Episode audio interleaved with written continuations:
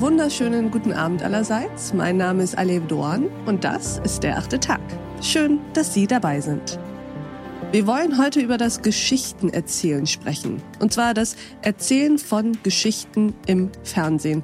Das Angebot könnte ja größer kaum sein. Serien, Filme, Dokumentationen, Polit-Talkshows und Reportagen aus In- und Ausland. Und gleichzeitig sind wir konfrontiert mit einer nie dagewesenen Vielfalt an Streaming, Plattformen, Mediatheken und klar auch noch klassischen Fernsehsendern.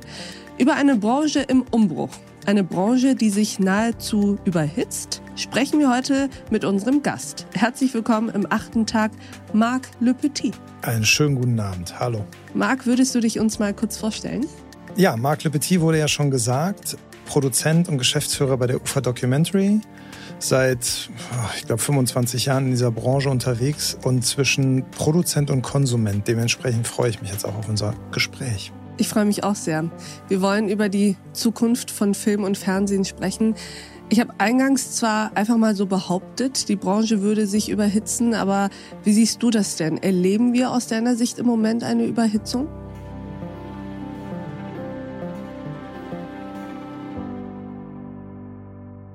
Es ist immer eine Frage der Perspektive. Ähm, für die Produzenten ist es, glaube ich, gerade eine spannende Zeit, weil immer mehr Player national wie international auftauchen für die Konsumenten wird es langsam eng. Also jeder buhlt quasi um die Aufmerksamkeit der Konsumenten. Und die Frage ist halt, wer zuerst nicht mehr kann. Wir, weil zu viele Plattformen da sind und zu viel produziert werden muss, aber eigentlich gar nicht genug Geschichten und auch Personal da ist. Oder der Konsument, weil er irgendwann sagt, was macht eigentlich mein soziales Leben? Das heißt, wir könnten eigentlich diejenigen sein, die Schaden davon nehmen, dass es so viel gibt und das uns überfordert? Also, muss, glaube ich, jeder auf sich selbst gucken. Man, man wird halt, früher war man Konsument, jetzt ist man fast schon Programmdirektor. Also ja. wir haben einen Zeitkontingent von 24 Stunden. Ähm, ziehe ich arbeiten und schlafen ab, bleiben noch, keine Ahnung, 12, 13. Wenn ich davon 10 Stunden in irgendwelchen Medienformen verbringe, ist der Anspruch an mich selbst zu konsumieren einfach gigantisch, also konsumieren und auch zu redaktionell selbst aufzubereiten, gigantisch groß. Das ist total gut, dass du das ansprichst, denn darüber habe ich in letzter Zeit öfter nachgedacht. Und darüber hatten wir ja auch schon im Vorgespräch gesprochen, dass ich finde, wir werden als Zuschauerinnen und Zuschauer wirklich überfordert, weil man eben, wie du schon sagtest, selber Programmdirektor wird.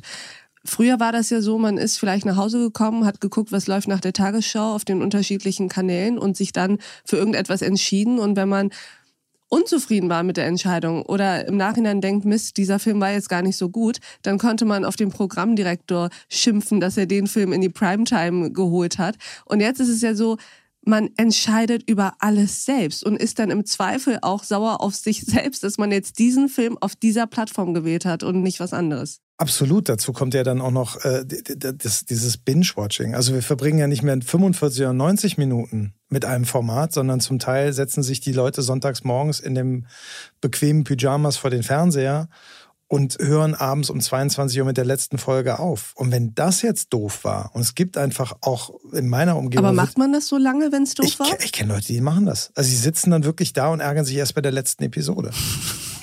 Und das ist dann wirklich so neun Stunden in die Tonne geklopft. Und Aber was sagt das denn über das Sehverhalten? Also es gibt tatsächlich noch die Leute, die sagen, ich gebe dem eine Chance. Ich glaube, den Satz wirst du auch schon häufiger mm. gehört. Also ich, ich gebe der nächsten Folge noch eine Chance, wo ich mir denke, was, also Du hast die erste Folge gesehen, die zweite ist auch schlecht, die dritte gefällt dir auch nicht. Warum willst du dann noch eine vierte gucken?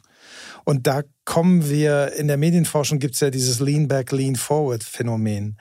Ähm, heißt? Heißt, Lean Back war früher eben genau, wie du gesagt hast, du setzt dich um 20 Uhr von Fernseher und lässt dich bis 21.45 Uhr berieseln und hast dich danach geärgert über den Programmdirektor. Du warst passiv, du hast nicht viel gemacht, du hast die Lautstärke rauf und runter oder vielleicht mal an, aus. Was ja auch was Gutes sein kann. Oh. Endlich mal keine Entscheidung treffen müssen genau. und jemand anders übernimmt die Verantwortung. Genau, Lean Forward ist, ist sozusagen das, das andere Phänomen. Das sind die Aktivierungen, die du im Programm haben kannst. Ganz einfaches Beispiel sind Voting-Shows, wo du halt bewusst sagen musst, A, B, C, kriegt jetzt meine Stimme, ist gut. Vorher gab es mal den TED, wo du gesagt hast, den Film will ich jetzt sehen. Das war so ein ganz leichtes Lean Forward. Jetzt bist du ja zum Teil auf deinem Handy dabei und versuchst Zusatzinhalte zu beziehen. Oder du bist dein eigener Programmdirektor. Das heißt, du triffst bewusste Entscheidungen, etwas zu gucken.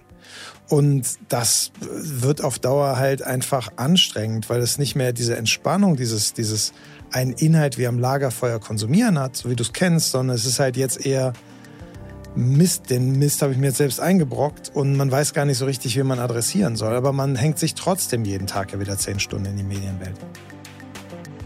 Und dieses Gespräch geht natürlich noch weiter. Als Geschichtenerzähler hast du wesentlich mehr Chancen als vielleicht noch vor 15 Jahren oder vor 20 Jahren. Wer hätte gedacht, bleiben wir mal im Dokumentarischen, dass die Geschichte über durchgeknallte Privatzoobesitzer in den USA weltweit Menschen interessiert? Stimmt. Wer hätte gedacht, dass die Geschichte von einem Typen, der Frauen über Tinder beschwindelt, weltweit Beachtung findet? Wer hätte gedacht, dass keine Ahnung, ein, ein ehemaliger Comedy-Autor, der als Foodie äh, jetzt durch die Gegend läuft, gut gelaunt in Australien Restaurants vorstellt, dass das jemanden interessiert. Diese Folge in voller Länge finden Sie auf thepioneer.de oder in unserer Pioneer App. Bis zum nächsten Mal, Ihre Alef Doan.